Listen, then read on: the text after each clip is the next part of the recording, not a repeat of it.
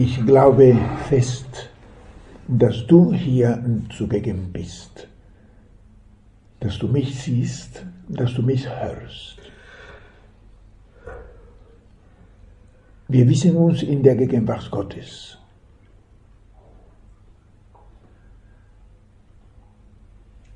Wir wissen, dass er uns vom Tabernakel aus anschaut. Wie wichtig ist es, dass wir uns von Gott angeschaut fühlen und wissen.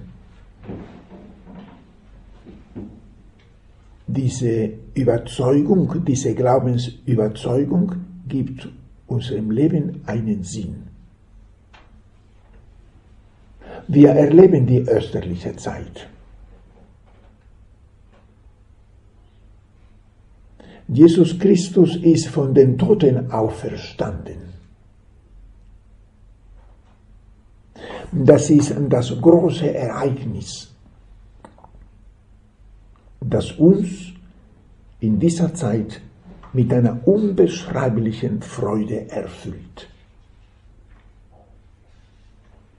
Das ist das Ereignis, auf dem unser Glaube und mithin unsere persönliche Beziehung zu Gott, ja unser inneres Leben aufgebaut ist.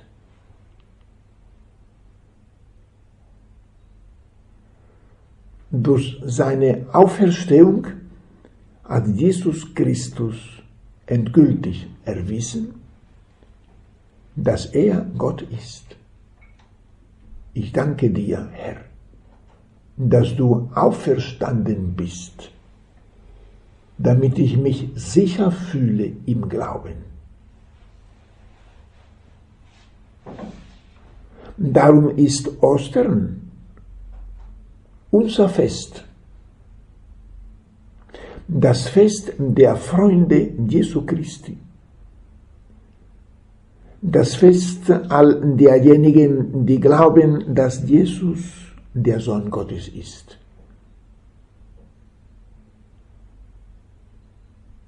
Ostern ist das Fest der Kirche.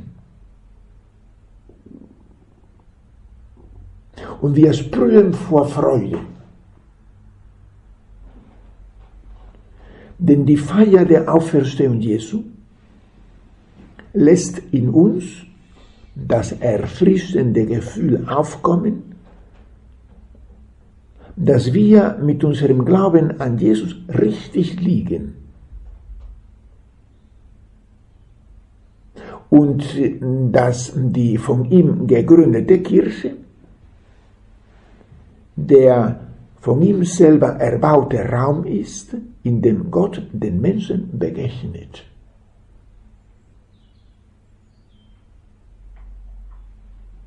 Das begründet unsere Liebe zur Kirche.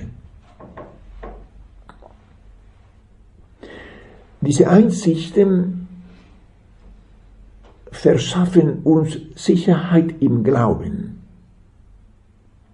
Sie bewirken, dass wir in unserer Verbindung mit Jesus wie ein Fels in der, Bra in der Brandung dastehen.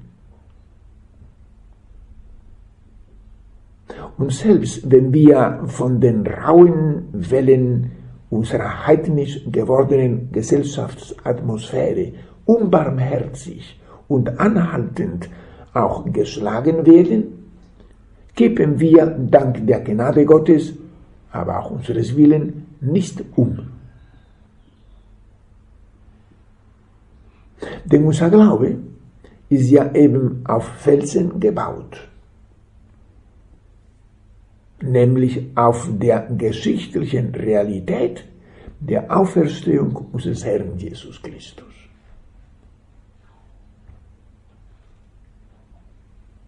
Doch ist Jesus Christus wirklich wieder auferstanden? Oder bilden wir uns das nur ein? Das ist die Frage. Das ist die Frage, die viele Menschen sich stellen und wir uns heute auch hier stellen wollen. Diese Frage darf nicht unbeantwortet bleiben. Denn das religiöse Leben eines jeden Menschen steht und fällt im Grunde mit deren Be Beantwortung.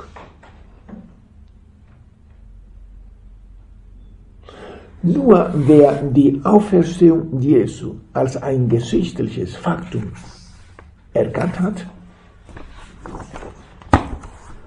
und sich dazu bekennt, nur der wird ein überzeugter Christ sein können.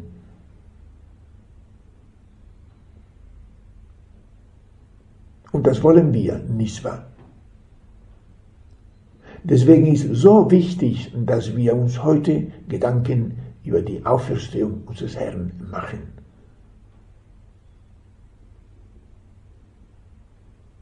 Eins ist auf jeden Fall klar. Wer sein Christsein nicht von der Auferstehung Jesu her leitet, wird im Grunde keinen richtigen Zugang zu Jesus Christus haben. Und es wird ihm die Frische des Christlichen und die Freude am Glauben fehlen. Denn Jesus wäre für ihn dann kein Gott, sondern höchstens nur eine große Persönlichkeit der Geschichte. Der heilige Paulus bringt es auf den Punkt, wenn er sagt, wenn Christus nicht auferstanden wäre, dann ist unsere Verkündigung leer und euer Glaube sinnlos. Ja, so einfach ist es, nämlich, wenn Christus nicht auferstanden ist, dann liegen wir ganz schön im Irrtum. Wir bemühen uns dann völlig umsonst um ein tugendhaftes Leben. Unser Lebensstil und das sogenannte christliche Menschenbild, wie auch unsere Hoffnung auf ein Leben nach dem Tode bei Gott, wäre eine Illusion.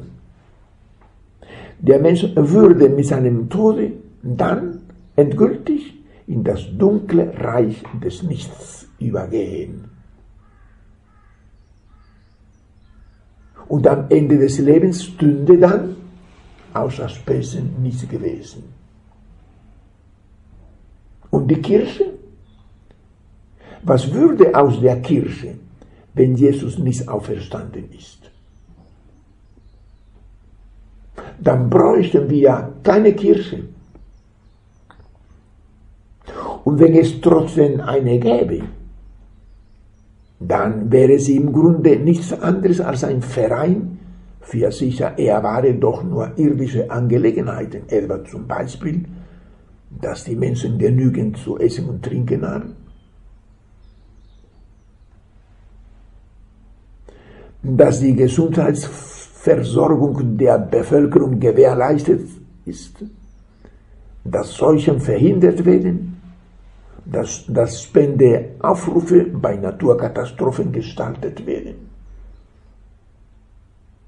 dass soziale Gerechtigkeit aufkomme und ähnliches mehr.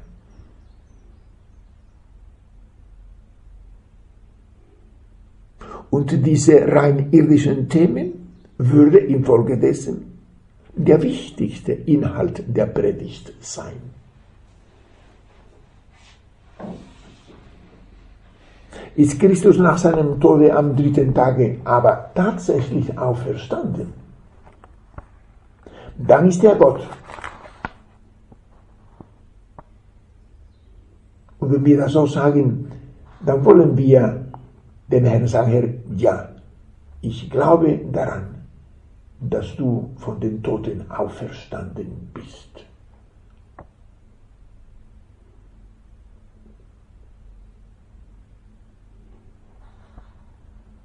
Wenn er also tatsächlich von den Toten auferstanden ist, dann ist er Gott. Und die Kirche ist dann eine übernatürliche, das heißt eine göttliche Realität mitten unter den Menschen. Eine Realität, eine göttliche Realität mitten unter uns. Das hat zur Folge, dass die göttlichen Wirklichkeiten den wichtigen Teil der Predigt in der Kirche ausmachen. Die Frage bleibt, ist Jesus Christus wirklich auferstanden? Beim ersten Hinsehen auf die Evangelienberichte mag seltsam vorkommen, dass nach dem geschichtlich notorischen Tod Jesu am Kreuz kein einziger unter den Jüngern, keine einzige unter den Frauen, die Christus begleiteten, ihm dienten und ihn liebten, kein einziger Mensch an die Möglichkeit der Auferstehung gedacht, geschweige denn daran geglaubt hat.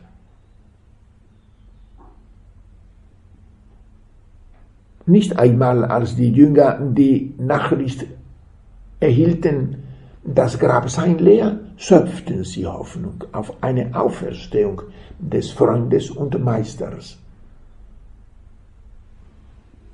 Die Evangelisten scheuen sich nicht, uns ein Bild von tief enttäuschten Jüngern zu zeigen. Für die der Tod Jesu das bittere Ende eines schönen, ja eines wunderschönen Traumes war. Sie alle fühlten sich wie das ausgebrannte Holz eines Streichholzes. Ein deprimierendes Gefühl hatte sie alle übermannt. Und als am Abend des Ostertages Jesus selbst den Jüngern im Abendmahlsaal erschien und sie mit dem, mit dem Ruf begrüßte, Freude sei mit euch.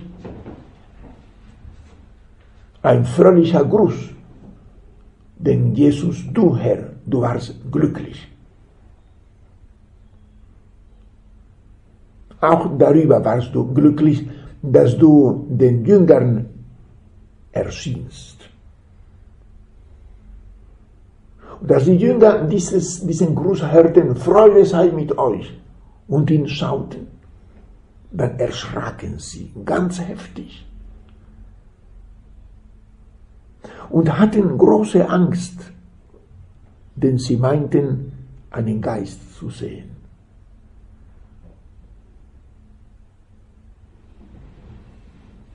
Jesus aber zeigte ihnen seine Hände und seine Seite und sagte zu ihnen, was seid ihr so bestürzt? Das hat er bestimmte, das hast du, Herr, bestimmte, nicht ohne Humor gesagt. Der Humor, mein Freund, der Humor ist eine sehr wichtige Eigenschaft im Leben Jesu und deswegen auch in unserem Leben Humor.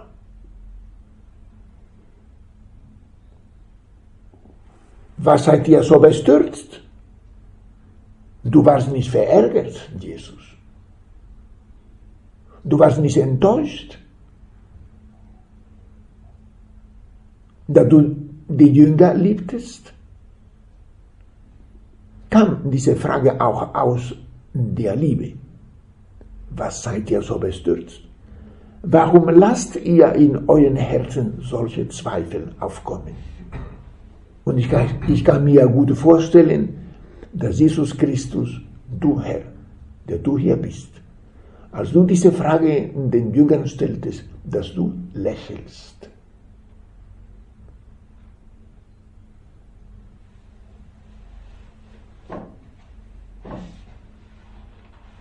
Seht meine Hände und meine Füße an, sagtest du zu ihnen. Ich bin es, ich bin es selbst.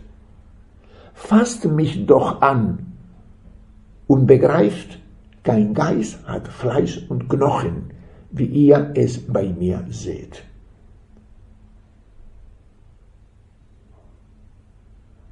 Bei diesen Worten zeigte er ihnen seine Hände und Füße. Sie staunten, konnten es aber vor Freude immer noch nicht glauben.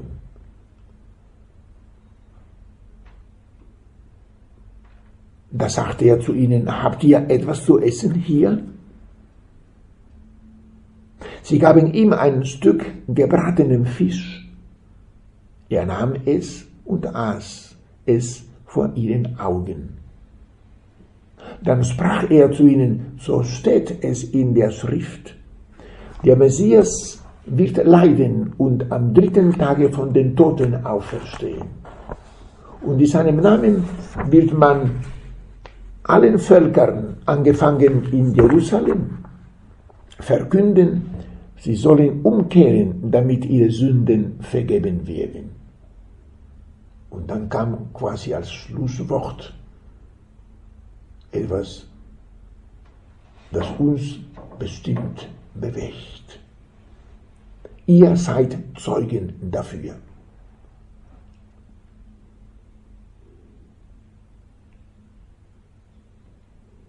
Und so kam die Wende bei den Jüngern. Das war kein Gespenst, der vor ihnen da stand. Es war er, Jesus, der Freund. Ja, der Freund. Derselbe, mit dem sie vor seiner Kreuzigung so viele wunderschöne gemeinsame Erlebnisse gehabt hatten. Da war er, derselbe von immer. Welche Freude.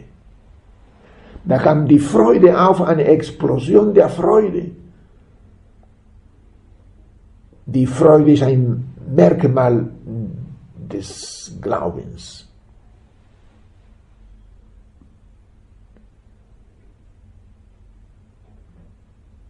Strecke deine Hand aus und lecke sie in meine Seite.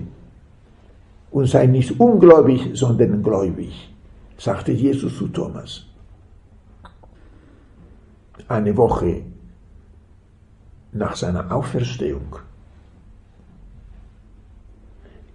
Thomas berührte ihn. Er tat seine Finger in die Male der Nägel und seine Hand in seine Seite. Thomas fiel auf die Knie und sagte, mein Herr und mein Gott. Aus dem ungläubigen Thomas wurde ein Zeuge der Auferstehung Jesu.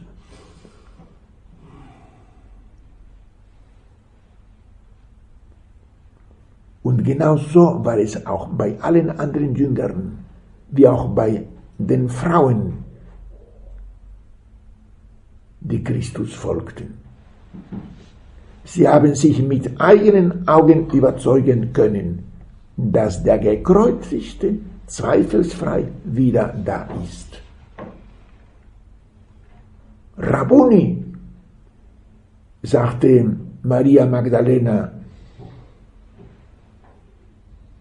als sie ihn am Grabe erkannte. Rabuni, in ihrer Muttersprache hat sie gesprochen. Es kam so spontan der Schrei der Freude.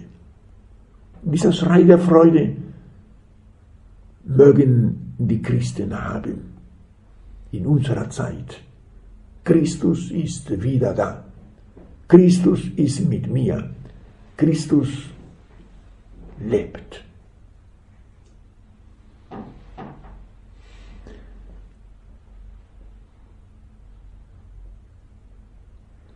Und diese Freude, die sie gewannen, als sie Jesus sahen, bewirkte in ihnen, dass die alten Ideale, die sie mit der Kreuzigung des Freundes verloren zu haben meinten, wieder lebendig wurden. Sie waren auch wieder da. Sie waren die Alten. Die Auferstehung Jesu bringt eine innere Auferstehung bei denen, die daran glauben, dass er auferstanden ist. Und das braucht die Kirche wie Mairegen. Eine neue Auferstehung der Gläubigen.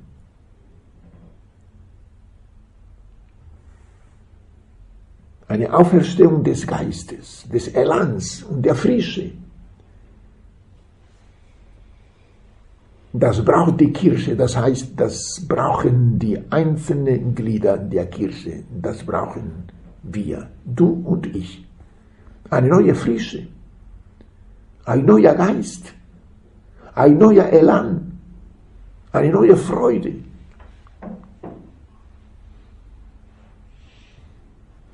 Und die Gläubigen, die Jünger wie die Frauen wurden glücklicher denn je. Denn glücklich ist nur derjenige, der bewusst und willentlich Christus folgt. Und sie spürten das Bedürfnis, überall hinzugehen und den Menschen zuzurufen, Jesus ist auferstanden. Hört auf seine Unterweisungen, denn er ist Gott. Ja, er ist Gott der uns seine Vision für die Welt bekannt macht. Herr, schenk uns die Gnade, dass wir dies nie aus den Augen verlieren. Und wenn wir es einmal aus den Augen verlieren, mach bitte, dass wir so bald wie möglich wieder erkennen, dass du da bist.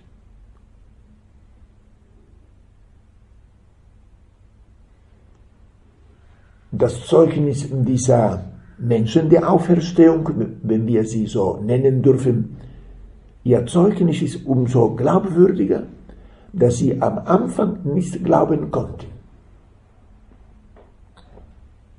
Die Fakten haben sie überzeugt.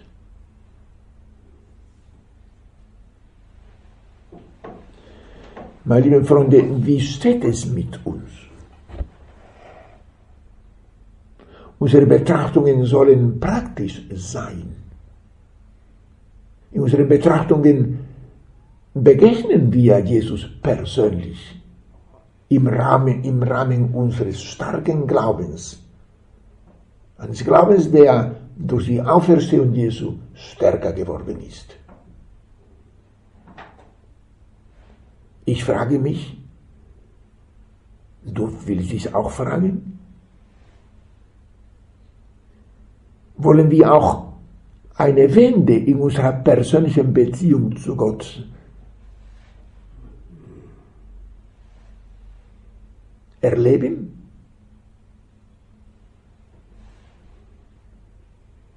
Oder sind wir damit zufrieden mit unserer jetzigen Leistung, wenn ich dieses Wort mit Anführungszeichen so sprechen darf? Wenn du eine Wende vollziehen willst, dann muss es dir unter die Haut gehen. Das ist ja Jesus.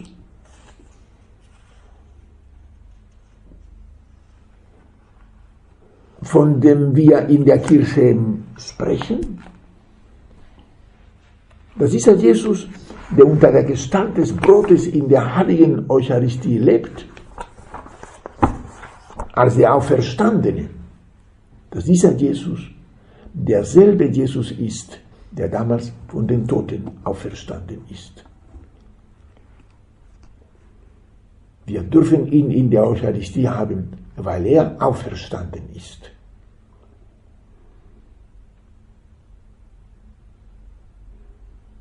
Er ist auferstanden, um seine Gottheit unter Beweis zu stellen aber auch um im Leben der einzelnen Christen weiterzuleben. Das ist großartig. Zu denken, dass Gott in mir lebt, wenn ich imstande der Gnade bin.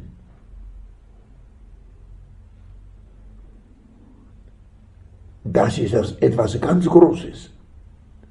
Und wir täten gut daran, uns es immer wieder neu sagen zu lassen. Gott ist auferstanden, damit er in uns sein Leben fortsetze. Der heilige Paulus bringt es auf den Punkt. wenn er von sich selbst erzählt, nicht ich lebe, sondern Christus lebt in mir. Das hat er im Übrigen gesagt,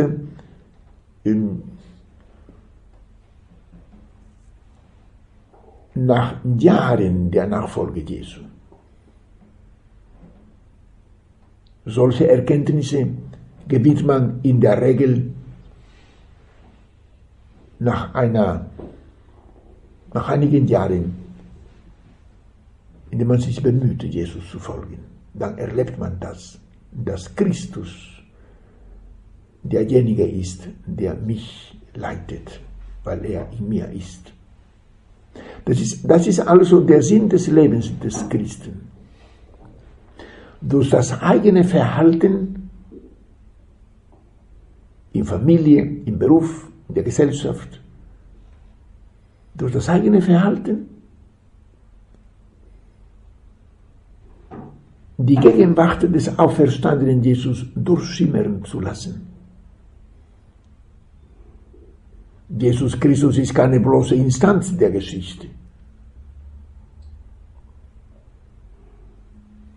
Keine Erinnerung, die sich in der Geschichte verliert, sagte einmal der heilige Josef Maria. Jesus ist ein Teil der Welt und lebte in den Christen weiter. Dieses durch das eigene Verhalten der Welt zu zeigen, das ist das Vermächtnis Jesu an die Christen. Das ist unser Auftrag. Nachdem die Jünger und die Frauen sich überzeugen konnten, dass er tatsächlich auferstanden war, sagte er zu ihnen, ihr seid Zeugen dafür.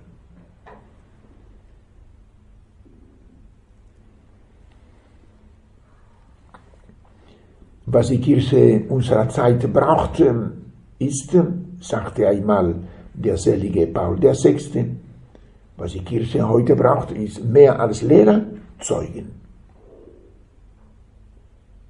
Eben. Das ist es, was die Kirche braucht, Zeugen. Du und ich. Wir müssen Zeuge Jesu Christi sein. In dieser österlichen Zeit sagt Jesus jedem Einzelnen von uns, sei du mein Zeuge. Gib mir ein Gesicht. Sei du mein Sprachrohr. Die Jünger brachten auf die Jünger brachen auf, dies der ganzen Welt zu verkünden. Wir brauchen nur es in, unserer, in unserem gewohnten Milieu durch ein am Evangelium orientiertes Leben und gelegentlich durch ein passendes Wort zu bezeugen. Maria war der einzige Mensch, der an die Auferstehung Jesu glaubte. Und ich kann mir gut vorstellen, dass Jesus, nachdem er, gleich nachdem er auferstanden war, der wird ganz früh auferstanden sein, man muss ja die Zeit gut ausnutzen, zu Maria ging. Und deswegen konnten Maria Magdalena und die anderen Frauen Jesus nicht finden im Grab. Er war eben bei Maria. Und erst als er zurückkam, haben sie, sind sie ihm begegnet. Maria, unsere Mutter, du bist die Frau der Auferstehung. Schenk uns den Glauben an die Auferstehung Jesu. Bewege uns, dass wir unsere Ideale erfrischen und dass wir Menschen werden, die für ndani ya mzono ya Yesu leo.